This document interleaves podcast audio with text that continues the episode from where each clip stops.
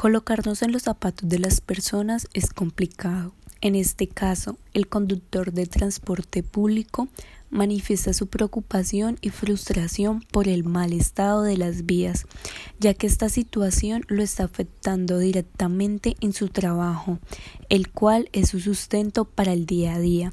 El conductor manifiesta que desde hace mucho tiempo esas vías están en mal estado y que hasta ahora no les han solucionado el problema provocando daños constantemente en su vehículo y tener que estar gastando dinero extra en su reparación. De igual forma, hace un llamado a las autoridades para que creen un espacio donde se puedan quejar de este tipo de situaciones y que puedan arreglar las vías.